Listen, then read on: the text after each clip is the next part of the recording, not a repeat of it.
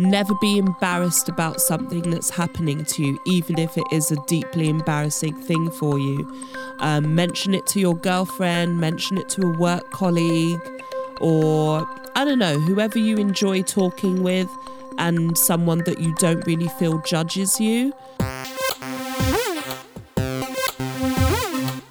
Welcome to a brand new episode of Heiß Heiß Baby. Today's guest on our show is Elisabeth Scott, and that's the reason why today's episode is coming to you in English language.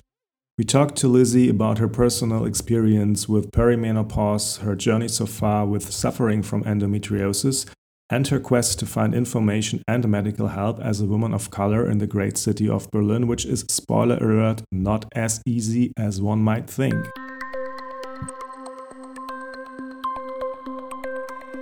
So today, um, at we never gave that podcast an English title, so it's Heiß Heiß Baby Yeah, in but German. I like but like, it. I said, I said it to someone, they were like, that's cool. so um, it should be like Hot Hot Baby, but I think we stay with Heiß Heiß Baby Yeah. because it's the name of our podcast. I like it and too. Um, today with us in the studio, and it's actually really our first studio guest. Like the first interviews we did were on Zoom, um, and we have uh, Elisabeth Scott with us in the studio today, which is amazing. Thank you for being here. Thank you for having me. Um, and like my short introduction is um, so Elisabeth Scott is from London. She lives in Berlin now, um, working as a nanny for.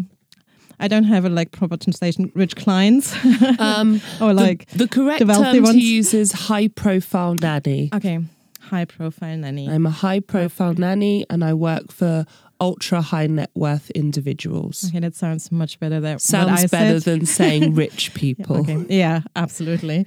Um, she's especially working with newborns from the age from from zero to zero, like from being born to Yeah. three years.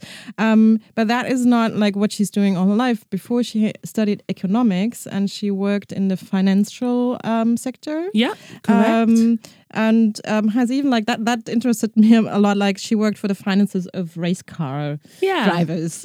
yeah. It's amazing. Red Bull Racing. Um, and she gave her that job to become a high profile nanny. Genau. Um, yeah, and now she lives. She lives in in Germany. She lives in Berlin. Um, she's lived in London before. I said that you lived in Paris before, but Yeah. um, like in the first conversation we had, you told us that like you're a bit stuck in Berlin now because of Brexit. Brexit.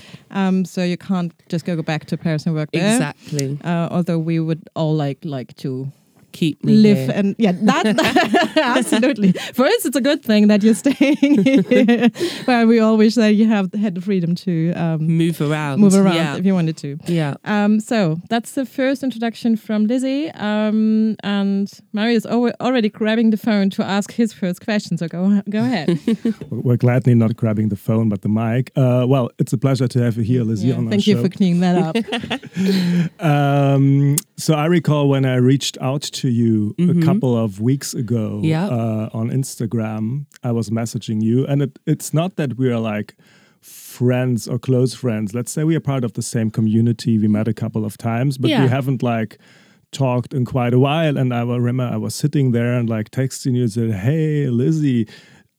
Do you want to talk about menopause on a podcast? And like before, like pressing send, I was like, "Is this really a cool idea?" Is so this I'm- to come across weird? yeah, right. Is this like uh, so? My question is: Was I am I the first male asking you about menopause, or what was your reaction back? yeah, in the you really, you really were actually, and that, other than any other thought, my first reaction was like, "But he's a man asking me," and then I was like, "Actually, this is pretty cool because I think it's great when anyone opens the conversation on uh, taboo subjects, but I think it's even better when a man has something to say on it." And it was like long, it was concise, it had points in it about what he wanted to talk about or convey. Um, he was respectful, and I was like, this is brilliant. Like, I'm not sure what exactly I'm going to talk about, but I'm up for it. That's great to hear. Thanks, thanks for that. Um, so yeah, that's why you're here, and that's why I guess we dig in into our conversation. Right? Do you want to kick it off? Yeah, I want to kick it off.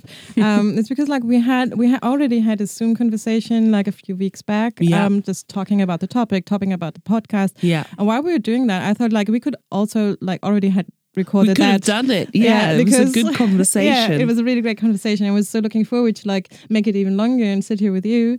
Um, and I was really admiring like you're you're telling your personal story so so open and so frankly. Yeah. Um, that was really great. Um, and it touched me. Um, and so I'm gonna dive in uh, in that conversation again. yeah, sure. Um, so um, you had like experienced endometriosis. Yeah, um, still. still. sorry, experiencing okay. endometriosis, um, and had a couple of treatments um, with that. And Yeah. before we talk about menopause, I think it's important to tell that story uh, because it's completely linked. yeah. Um, so can you tell like the um, the audience again? Your story with the endometriosis, Yeah. um, what what came with it? Yeah. So um, I was diagnosed um, at Charité Hospital um, almost three years ago. Not quite, almost three years ago. And um, from doing like a medical timeline of like symptoms and previous doctors' reports, um, we uh, anticipated that I'd been suffering for about six years. So, which is pretty much the average amount of time it takes for a woman to be proper, properly diagnosed with endometriosis. It's between six to eight years.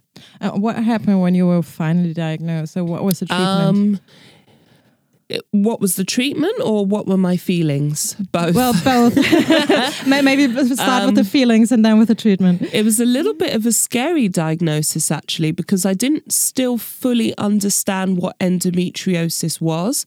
Like many people, I had to do my homework, look it up. But I basically went to uh, my gynecologist.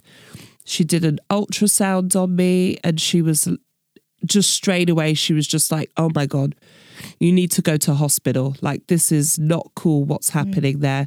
And I can't believe you didn't know about this before. Like like immediately? Yeah. Okay. Yeah. I think from uh, my gynecologist appointment to operation table, it was 10 days. Wow. Yeah. That's very scary. Yeah. It was pretty scary. Um, so, yeah. Um, I had a supracervical hysterectomy. Um, and in hindsight, I now know that wasn't the best operation for me. I should have had a total hysterectomy because it's a hormonal disease. And so, although my symptoms are alleviated and I live a slightly more comfortable life than before, it would it could have been improved drastically by just removing everything because it's basically a disaster that I'm still releasing an egg every month. Would that be an option to to like to to put like to do a total hysterectomy? This is what I'm campaigning for, but sadly, it seems to be something that's not done willingly. Mm. Mm. Like, you really have to advocate for yourself. And it's been, yeah, almost three years now that I'm asking, please give me another operation, you know, and they're like, actually, no. And the best way that doctors tend to describe it is, um, sorry, I'm a bit snotty. um, like, say, for example, if you have a tattoo and you go to see another artist and they're like, mm, I prefer not to do cover ups. I'd like to start fresh somewhere else. That's basically what's happening with my body. They're basically like, you had this operation at a clinic that's run by men. We don't really agree with how they operate and we don't want to finish their dirty work. But for me, it was just like, I'm sick and I have a very renowned um, uh, female professor who's very good at her work in it. And we had a consultation and she said she can help me. But the wait time was something like three or four months, which now mm. doesn't sound so long to wait for any mm. medical appointment that involves a serious operation. Three, four months is quite fast. But then I went to the other hospital and they were like, we can do it for you next week. Okay. And from the initial reaction of my gynecologist, that was like, oh my God, mm. something's going to happen, I was like, 10 days is great. Like, let's do it. So, Like was the the um that it was good to do it so quickly. Yeah. But like in the, um, it seems like in the aftermath, you you you would have liked a total hysterectomy. Yeah, Um, I really would have. But you don't know that until you do your homework. Um, mm, and actually, sadly, it's not my job to do all of the Mm, work. It's a not. medical. Um, it's a medi- a professional mm, medical person for them to give me all the information I need to make an informed decision. mm, And I don't feel like I had that. mm. Uh, well, yeah, thanks for sharing this. Um, and also, what we know is like even. Uh, even given the fact that you went through all these treatments, Yeah. it's still not great the Yeah. overall situation. And then, like, apparently, perimenopause was like knocking on the door. and Said, "Hey, Lizzie, I have a couple. Knocking couple." the door Yeah. or kicking the door down? Oh, well, yeah, that is the question. Was it more like gently knocking, or was it basically, hey, here I am, deal with me? Actually, if I'm completely honest, I think it was a gentle knock because you also have to try and understand yourself first, what the symptoms are and what's happening to your body. So, I guess right after my operation, there was like the honeymoon period, you know? I was like, oh my God, I'm saved. I'm going to live such a great life. I'm going to like go dancing, have copious amounts of sex, um, move my body in very strange ways that I never did before.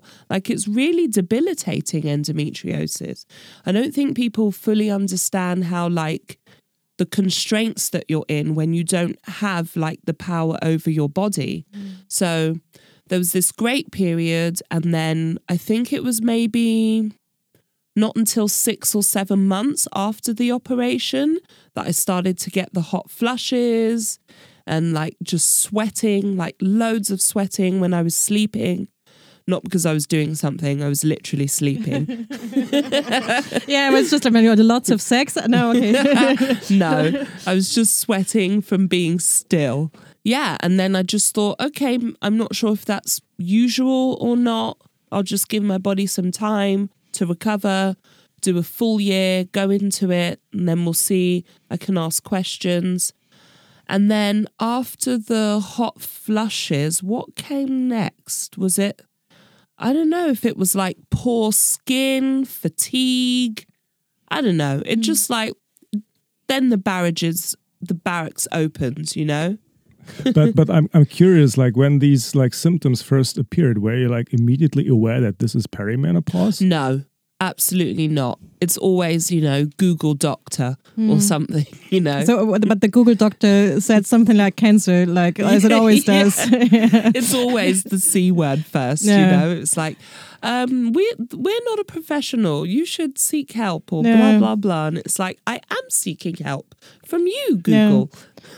but like, when when did you realize that it might have something to do with menopause, and how did you realize it? after talking to other women. Yeah, I think really things like this, which is why I'm so passionate about it, is that you you can't keep these subjects taboo anymore. You have to talk about your period, you have to talk about your feelings, you have to talk about your skin and weird rashes and you have to talk about everything. So it was only after talking to other girlfriends or older women or my mum even. I was like, hey, mum, we mm. never actually spoke about the menopause. Have you mm. had it? Like, you're the age where you're supposed to get it. And she was like, oh, yeah, it was awful, blah, blah, blah. And I was like, I have no experience of mm. you suffering the menopause. Yeah, me neither. Yeah, yeah. it's so weird. Yeah, it's the same. I never talked to my mother uh, too, but did she like? Could she provide some help for you? So how she went through it, or was it just like she had to? She suffered and she just went through it. Yeah, I guess she had some tips and tricks, but um, then again, for my mum, she's not familiar with the term perimenopause. She's just like either you've got it or you haven't. So then it was kind of like tit for tat. It's like, well, I don't have this, and also I'm like 20 years younger than you, mum. So, you know. Um, so yeah, I think it was a mixture of her experience, girlfriends, Google doctor, and then my actual gynecologist. I I think what you just said that basically, um, even given the fact that there are like two decades between you and your mom, Yeah. you both are kind of like experiencing menopause symptoms is like a first hint of what is also like the topic of today's story that apparently women of color do experience these menopause related symptoms Yeah. for a way longer period of time. Is Yeah. this something you also have been aware of early on? Yeah, yeah. I mean, lots of um, um, medical differences between like people of color and Caucasian people. Um, so I wasn't like fully of the knowledge that I would experience this longer, but I know how long my mum experienced it, and then her sister, and then other people in our family, and then did a bit of research, and then yeah, it's just yeah. Yeah, I was when you said like she she still experiences uh, menopause symptoms, Oh, is it done now now? it's done. And- now it's so- definitely done. She's 22 years older than me. Okay. Yeah. So how long do you think she experienced those symptoms? Um, if I have to think, she definitely started in her late 40s. yeah. Yeah. Um, 40, um, I would say like a good 10 years. Oh, that sounds awful. Yeah, which is So- why now I'm like, if I'm perimenopausal now, Yeah. if I can have a simple operation that just like wipes it all out, puts me straight into menopause, and I just get it over and done with, I don't want to do perimenopause and wait for mm. until in my 50s until I mm. might get it. I mm. don't know. Like, that's crazy. May I ask how old you are now? Yeah, I'm 41. 41. I forget. Okay. No, no. I Well, I- I honestly forget how old I am. That is called brain fog. That, that we learned. I think it's called selective memory. yeah, you can't blame anything on the, on the brain fog. I, I keep forgetting my own age too all the time, and it, I did that. Yeah, I know, but I did that. And you, you forget anything. Um, but when you realize like that, it might be perimenopause. Yeah. Um, what was like the next step of getting better or dealing with it better for you? um, supplements, diet, things that I can do by myself without involving the doctor because basically I know as soon well I have been to my doctor first of all she told me it's ridiculous there's no way at 41 you can have any symptoms of menopause Even w- when she knew about the operation. yeah she was just like nope no way impossible Okay. and I was just like, hmm, okay, need to seek other medical advice. um, but yeah, the wait list, we had this conversation. Different doctors, are they able to speak English? Do they actually understand first what endometriosis is and the operation I had? And then can they link that to what I'm going through now? Um, so basically, I just take lots of vitamins and I get all of those weird hormonal ads on my phone. Like, yeah, we know that too. even even I do. Uh, do you have like a question? Yeah, I have a question. Um, like, but is this like the state right now? You don't really have good medical care. Yeah. You're just doing like good nutrition supplements. doing it on my own and just Okay. riding the wave. I'm surfing. okay, but that can't be like the solution for uh, forever. So what's the Mm. what's the plan like to find a really good gynecologist who can really advocate for me, work with me. I basically want the operation, but I've been told I can't have it unless I pay for it by myself, which I'm not going to do Okay, because of it's course. extortionate. Yeah, Yeah. but did you you never found a doctor who like said, okay, I, I'm not doing the full um, hysterectomy, but there's other options that we can like try, like taking hormones or something. Yeah, it's always um, hormones. And it's like, take this, take that. I don't fully understand what it is that I'm taking or why you want me to take it. And the more I read about endometriosis and trying to suppress it with pills, it doesn't make sense. It just never makes sense to me. So mm-hmm. either I need a doctor who can explain why I'm taking this exact pill and what this pill is doing to my body, or um, or I can just find a natural alternative because so far the only thing I found is that doctors say, ah, take this, this will help you. And it's like, but why will it help me? And they're like, oh, it just will. You'll stop being in pain. Or I don't, you know, it's just not, it's not enough information. It never is. But did you try to take hormones? Or Yeah. it- yeah, but Loads, I've Um, I think now I'm on my eins, zwei, drei. I think I'm on my third packet of a different type of hormone that I've taken for months and then rejected. Okay, because it didn't help. Yeah, because I'm like almost three years now this January post op. So, yeah, just either the pain is suppressed, but I have like the usual pill symptoms of like being sad or weight gain or not understanding my emotions properly. Or then the second one is like a tummy upset or some one that doesn't suppress the pain or you know? Hmm. It's just i can't win right now hmm. You mentioned that like part of your way dealing with all of this is like to to closely monitor the way you eat. Um, we talked to a nutritionist Yeah. uh, last week. That was super ah interesting. interesting Uh, but I also know that you are a passionate foodie, which is actually the reason why, why we met in the first True. place. Uh, Yeah. So I'm obviously curious. What's your diet these days? What is helpful? um what is my diet these days oh no this is where i get publicly shamed um basically i've come to the conclusion that i only have one life and as far as i'm still in pain for not having this operation i'm just going to go ahead and eat what i like because actually food makes me happy. So I am conscious that the more vegan things, the more vegan behaviors that I adopt will benefit me because um, having a hormonal hormonal disease, sorry, when you then eat other hormones from other animals, it you know, it takes the equilibrium off. So it doesn't make sense to eat meat and cheese and drink milk and things like that. But then I'm like, oh, I lived in France for nine years. Like, butter is life. Um, all the cream, please, and a red steak. You also have been very open about not being interested in having your own children. Yeah. Um, how does this affect your view on menopause? Um, oh, I've never ever thought about that ever. Um not ha- well, first of all, I'll be left in peace. Go through all of my emotions and body changes without somebody tugging at me, being like, I need help.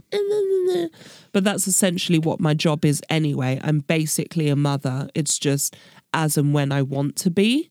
So, uh, pff, do I really escape the things that mothers do? I don't think so. It's just I can be very selective with when I choose to experience it. What I would like to get a little bit deeper into is like your experience with doctors, like Yeah. especially like a woman of color living in Germany, um, confronted, I think, most of the time with Cauca- Caucasian Yeah. doctors. Yeah. Um, and you said like uh, sometimes the the language is also a difficulty. Could you just describe like in your experience how they um, how they treat you? Yeah, I think so. As a rule of thumb, people, medics here in Germany want to do better. They are aware of the influx of foreign people that have moved here and they want to be seen as a very multicultural society, being able to help all people of um, different ethnic backgrounds and um, social classes. But when it comes down to it, I think there's just there's like some kinds of inherent xenophobia that they just can't they can't escape it you know? It's like making a comparison like um for example on a website if it says um yes we can treat patients in like english french spanish and german like it's a blah blah. And then you get there and then they're like oh well is it possible just to do this consultation in german? And it's like well no i booked you because i can speak english and french and i understand my body in those languages before german. Can you speak those languages? Oh yeah but then i have to get uh well it's actually that doctor that speaks that language and not on this day and you should have said in your footnotes and blah blah blah. And it's like hi are you trying to blame me for i'm selecting your service because of what you advertise and now i'm being punished for it.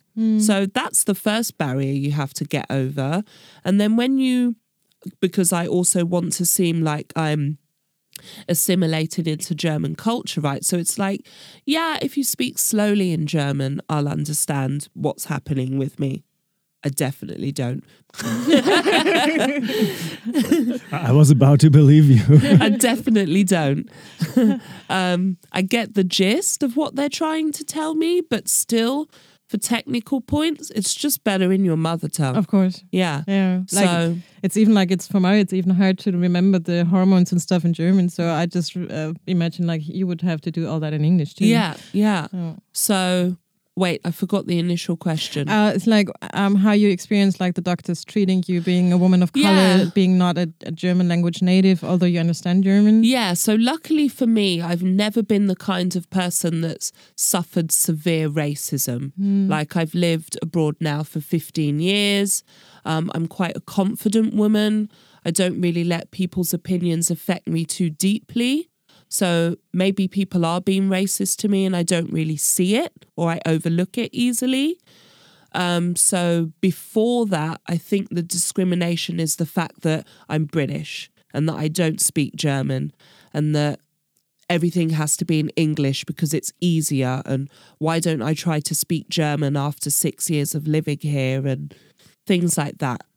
so my my follow up question was I also believe that basically for doctors it's like a double obstacle, right? The Yeah. first obstacle is oh my god, it's not my native language. Yeah. The second obstacle, which brings us to the topic of this podcast, is they are also not very used to talk about menopause, Yeah. right? So what Yeah. we learned, like with from the people we talked with so far, is um, menopause is not like automatically a big topic in your education as like a general doctor, right? So Sure. they also may not like to excuse their behavior, Yeah. but just like to point out to the structural deficit like of this entire system, Yeah. right? So that Yeah. we as a society apparently are not um very much ready to deal with menopause, Yeah. let alone uh, when it comes to people who don't speak our language. Yeah, well, it's women's health in general, isn't it? It's like that it should be a separate category anyway, but it's like even medicines that are tested,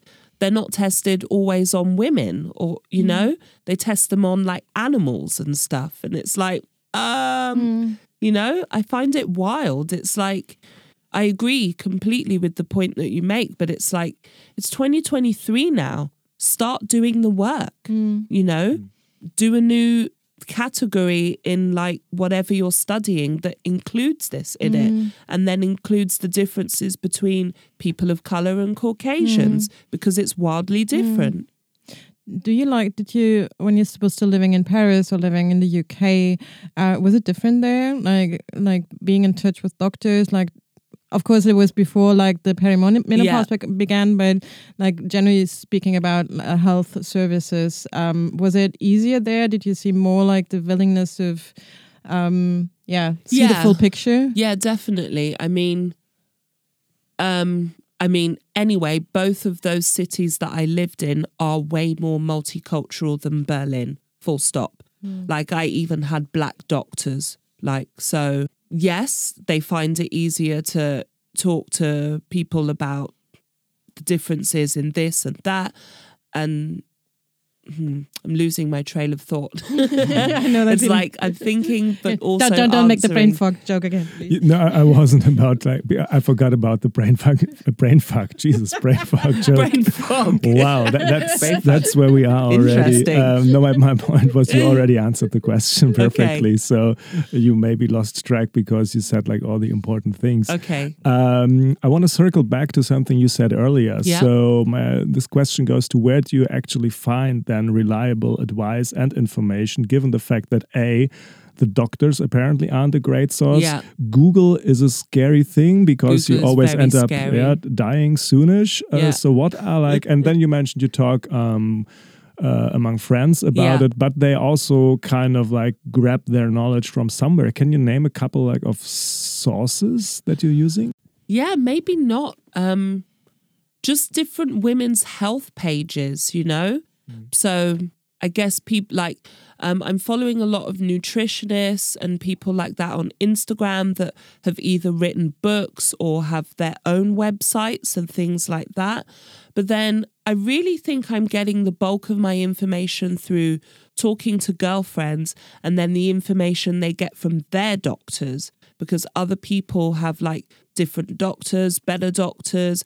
They speak to their doctors in German or hmm. someone else speaks to their family member who's been a gynecologist for 20 years or you know? So just hmm. pulling everything together and then changing the google changing the search engine notes Um, but this is like um, among your friends? Do you talk about the difference how menopause affects Caucasian women and women of color? So are there other women of color in your circle of friends who are experiencing the same and who like with whom you can easier like yeah definitely connect? Yeah. it's almost a daily discussion wow. Yeah, really. It's like living in Germany, being a person of color or even mixed race. Um, and and actually, even just as a Caucasian person, I had a really long conversation just yesterday with an amazing person. She's German, she's Caucasian, she's thin. Um, not that it has anything like your weight, but often with hormonal issues, you like gain a lot of weight or have different fluctuations that are hard to manage. So for her to say that she's been suffering with endometriosis for more than 10 years and that she doesn't feel seen by her doctors. Hmm. They keep telling her she's been ridiculous because she's so young, she's so thin, she looks in perfect shape and of good health. And so it can't be that that's doing that to her body. It must be something else. Hmm. And it's just like, what the hell? Are people just like mean to women? Hmm. Like it's a woman thing. And then you have whatever your problem is on top of that language, nationality, um, other disabilities, family history. Yeah. Would you consider um, going back to the UK to let's put it that way, just just get it done because it no because it's it's it, it feels like there's uh, so Yeah. so much that would have so many obstacles. yeah, so many then obst- yeah. yeah, no, because you need a whole separate podcast called The NHS. and that is just like a whole different crisis altogether.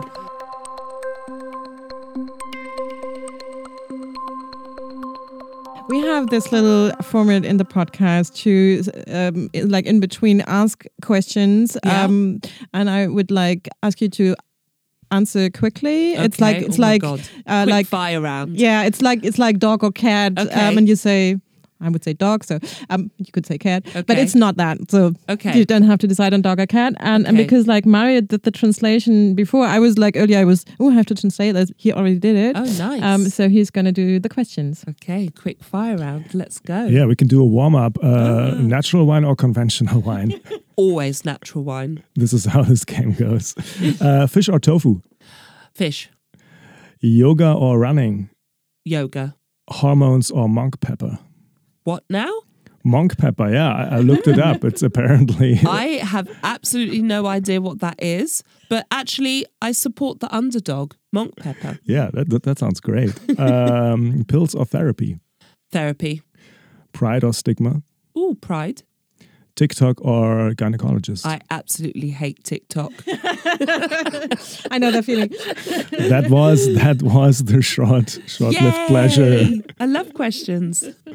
well, like um, this TikTok question comes for a reason because, like, uh, a friend of ours, she she informed a lot uh, herself a lot on TikTok about menopause. Wow. Um, because she didn't find proper information. Like she did Oh. also did the Google thing, and then she was like, "Okay, I can't have like their studies. They're four years old and Yeah. they're not even representative." oh, I so am sh- missing a trick then. Yeah, maybe she Maybe go. it's my age.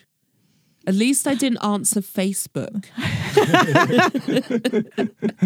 Face wants, yeah. Um, No, that friend is, is older than you are. um, so I don't think it's the age. Um, maybe like I, I think it's interesting because uh, the monk pepper thing. Yeah. Um, I've like never you would, heard of it. um, and it's like I think every German woman dealing with menopause has once like heard about Oh, monk pepper because it's like everywhere. But it's like if you don't want to take hormones, um, lots of women take monk pepper. Oh, Um, but they're like very different opinions on if it helps or not. okay. Um, Interesting. Now yeah, we, know. yeah, we're learning all a lot uh, here at Heiß Heiß Baby. Google's monk pepper. Yeah, just I can send you a note later. Um, so you are somewhere along the way with perimenopause. Exactly. We talked a bit about how you realized what's going on, the Yeah. obstacles you are facing. Yeah. Do you have any advice for other women of color out there for what to do when they first like f- experience weird symptoms? So I'm I'm asking for you, your personal learning Yeah. curve since we established it's cool to learn from each other. Yeah, definitely. Um, I the first, the only piece of advice I would give is um, never be embarrassed about something that's happening to you, even if it is a deeply embarrassing thing for you. Um, mention it to your girlfriend, mention it to a work colleague, or I don't know, whoever you enjoy talking with, and someone that you don't really feel judges you. Um, definitely mention it. It's not something to keep for yourself. Um, and then, secondly, um, don't stop advocating for yourself because if you don't want to, if you don't want to do the work, nobody else is going to do it for you. Basically, do you do you um do you follow these rules yourself all the Yeah, time? Yeah, I you do. Not all the time. Sometimes it's really hard. Hmm. It gets to you. It's super depressing. It's like, ah, why do I have to keep advocating for myself? Can't somebody just pick me Hmm. up and, you know, Superman, fly away? I've got you, Lois. Don't worry. Blah, blah. Would be nice. Sometimes I want that. Hmm. Sometimes. But yeah, no, I have to I have to do it. Have to be the strong girl, Hmm. you know? And that's it for us. It's like be the strong girl or, you know, diminish. Hmm. but have you been like you said like the first point you made was uh, talk about it talk with someone who you can trust Yeah. talk about what is Yeah. going on with you Yeah. have you also done this um, from the start Mm, yeah, I'm Yeah. quite a talkative person. and in what way did it help you like in what way did this talking about it make it better it made me feel not alone in my problem, you know? Like, oh, I'm uh, like, because it started like 39, right? So it's like, oh, this is happening to me. What's wrong with me?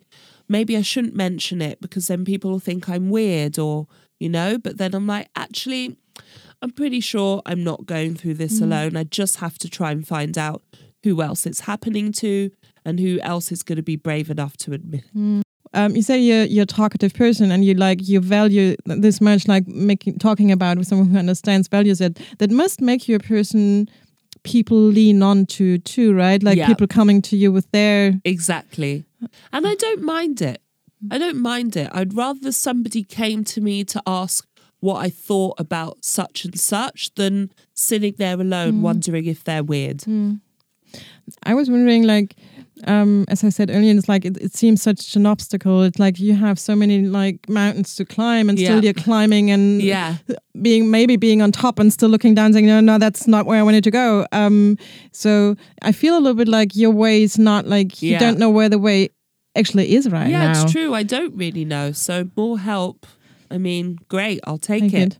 But what Yeah. what would be like? What would you wish for? Like, what would be a really help for you um, on this way? To find a doctor who really understands and like really understands, not just like, yeah, poor you, it's been tough. Like, I'm a good doctor, I'm a nice doctor, I've helped many people.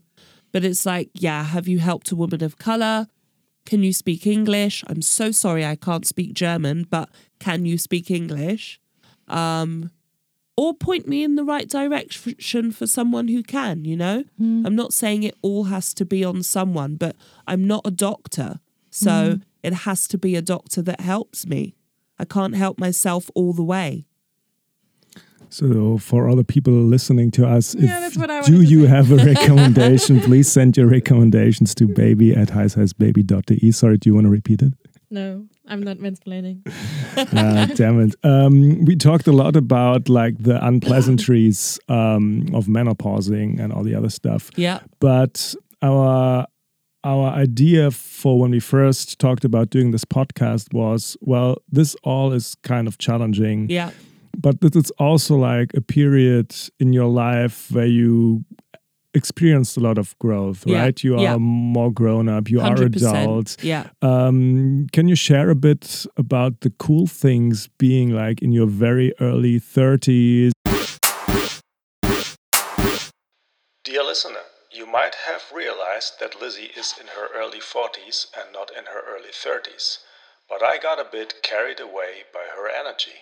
Apologies for that. It's like, of course, dealing with your female body, but we also want like to tell a story about like, hey, it's not the end of the world. It's not the end of womanhood, etc., Yeah. etc.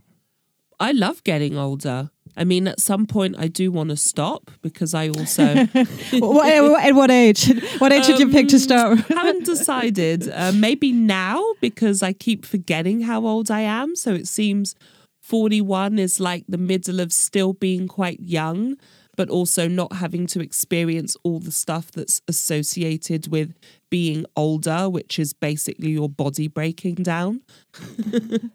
um, but yeah, if I compare myself now to when I was like very early 30s and being that, oh my God, the world's going to end. I'm 30.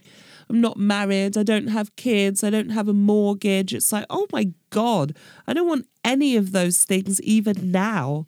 So, you know, I think you just, you know yourself more. You're more sure of your opinion, where you want to go, what you're doing, your career path, the friends that you keep. Um, the things that you still aspire to achieve. Yeah. Just it's really fun knowing yourself and being really sure and not having other people so easily change your mind. It's also meant the question, the next question is a bit related to that, but um, also with the people we talked before on the show, they also said it's still not great the state of things when it comes to talking about uh, women's health, Yeah. etc. But Yeah. there there is improvement. Is this also something you would support because you have been like vocal about your topics Yeah. for for more than two weeks? Do you see that things are getting better? That the environment is a little bit more open minded, or is this? Yeah, it is getting better and it will only get better the more people agree to talk about it. That's the only way you can do it with anything. You can apply it to literally anything. People banding together, talking about a subject, sharing information. Oh, actually, I came across this and I thought of you because you mentioned it. So here and there, and you know?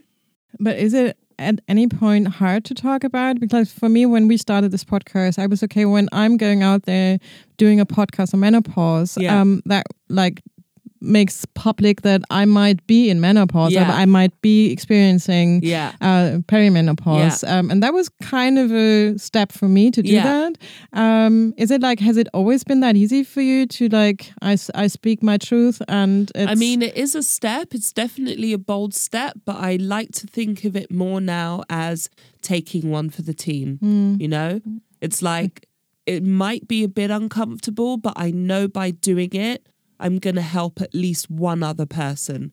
And then when you have the confirmation that actually you've helped 20 people, you're like, ah, cool, awesome. And then you want to do it more and more and more because if you can't help yourself or you feel stuck in a moment, at least someone who's still behind you, who's yet to go through what you have, you've already helped them because they're like, ah, I don't want to experience that. I'm going to do X, Y, and Z. Yeah.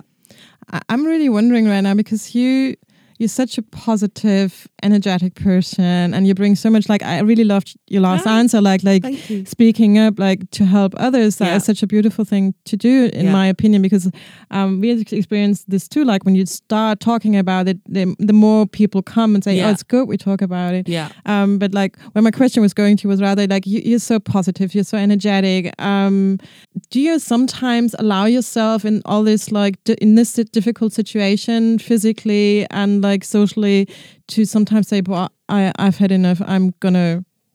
I'm gonna lie down for a week One- and once in a blue moon. once in a blue moon. Yeah, But really. What does that mean? It? Um, British expressions. Um, not so often. No. Yeah, not very often do I get like that because I've just never been the person. I mean, it's unfair to use the word quitter, right? That's not really fair. But I'm just, I'm so strong in believing that if you don't try to help yourself, no one else will. So it's like, of course, you can have an off day. Life is crap. You just want to sit there, cry, eat chocolate, watch a funny movie. That's fine. But then afterwards, I'm like, come on, back mm. to it because Where, where did you take the strength to, to do that? Because it also takes some things to say, yeah, Yeah. okay, come on, Lizzie, now irgendwie, Yeah. um, I had I had this day off, but now I have to get going again. Where, where do you take I it I think from? I get it from my mum. She's a really strong woman. She's a really strong woman. She's a nice woman. Um, she's way more empathetic than I am. I still have things to learn. But also, I get these things also through my job, like from different children, because, you know, children are so innocent and they don't really know anything. So when they do it, it's really with pure intention. So, yeah, I don't know, a mixture of places. um like i read i don't know where that like you you described your job also as physically challenging It is. like because like picking up children Yeah, I'm sure this is part of the problem Problem. Okay. also. Yeah, it definitely contributes to it for sure. And more than people want to realize because um I actually don't know how much I weigh at the moment, but I know that I have put on something between just going to pick a number, something crazy like 20 to 25 kilos in the last 4 years. That's nuts. But when I try to explain this to a doctor, they're like, ah, yeah, just eat less, exercise more. And it's like, oh, wow, do you understand my job? Like, I've been lifting and carrying babies from A to Z for 17 years. That's already physical exercise. Mm. Going upstairs, running in the park, doing errands, on top of going to the gym or swimming or boxing, which are all things I do. oh It's like, wow yeah, I do these things. Doctors just love to look at me and go, You don't exercise. And it's like, I could knock you out. maybe you I should could. I could knock you out, but I won't. I'll be patient. But it's like, yeah, it's just like also always lifting on one side can have an effect on your hips. And then your hips have a direct um, impact on your uterus and everything in there that it's protecting. Um, so, yeah, I need a doctor who understands many different aspects of the human form to then make the links between endo, physical, hmm. trauma, my heritage, hmm. and then hmm. somehow help me in English. yeah we, we talked about this like before there's so like many things you have to like keep in mind Yeah. and then you go to different doctors and Yeah. everybody just puts a patch on one thing Exactly, although there's bit. like five other things to consider Yeah. um but it's still like um the fact that you had like experienced physical pain um like this physical challenge is something you can share with your employers uh yeah Yeah, I do. I do. And I have actually ended some jobs where I feel like they're asking too much of me physically, you know? Like, oh, if my baby wants to be held all day, just do it, you know? And it's like, mm, no, you should work to train that out hmm. because it's also not healthy or helpful to tell your baby that you're there to pick them up all day. Hmm. Like, I have things to do and it's also painful. Hmm. We know from studies here in Germany that uh, approximately 10% of women women are quitting their job due to menopause menopause symptoms. Is this something you thought about that your specific job might be at some point too challenging Yeah. because of menopause? Yeah, I'm already thinking about it. I'm only 41, but I'm already thinking about it because, anyway, 17 years is a long time and it's tiring, menopause or not. Um, and then you think about it going into your 50s and it's like, eh, could I discriminate and say lightweight babies only? Or Try it. um, I think that would offend more people than not. So yeah, I'm. That's why I like to get involved in small projects and do lots of other things that I'm interested in, and hopefully that will carry me in a different direction. And then we see what I'm doing in ten years' time. we will invite you back, back to our show. I'm wondering, do we have any more questions left? I, I feel like we, we covered uh, a lot of topics so far, but I also don't want like to wrap it up in a premature way. No, I think we're like we're, we're good. I So- just I just put my I just put my notes um away. Like I I love talking to Lizzie, so um that's why, why I didn't want to stop it. Well, we can talk about it without like the, the, the, the Without mic- mics being on fire. We can be friends. Yeah. I'm really sad that there's so not not not so much um support in Yeah. the city who like claims to be an international Yeah. or wants to be an international capital and that it is like still still hard for me to believe that um no of course I believe you but Yeah. it's like it makes me sad to to realize that Yeah. um, you don't get the proper care Yeah. you would need. Yeah. Um, so, but I think like unfortunately, there's nothing we can do about it right now. It's uh, like only like I think I, I already gave you my Yeah, gynecologist say, I've got address. some links. I have things to follow up. um, Other people have been wonderful Hmm. via Instagram, and you know, but maybe maybe uh, a little shout out like for, people who listen if someone knows a really good um, gynecologist who speaks english and is not uncomfortable with speaking english please um, like lizzie is um, on fa- uh, on, on instagram and we, we're going to link um, her profile in the show notes amazing. Otherwise, um, send us an email on baby at heissheissbaby.de because really, people, I can't believe this is not possible.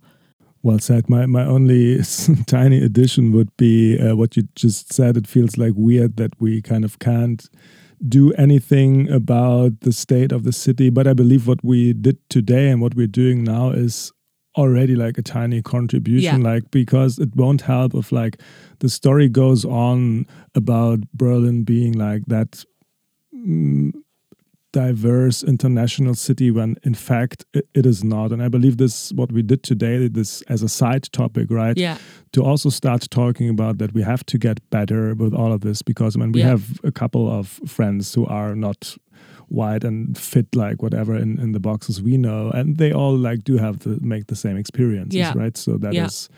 not uh, the main topic of that show but is it's an important side um aspect so thanks a lot like for speaking the truth in yeah. regard to Thank that you as so well. much for having me. Yeah, thank you very much, Lizzie. Thank it was you. amazing to It's have been you. a- Good time. great thanks a lot Bye. bye Bye.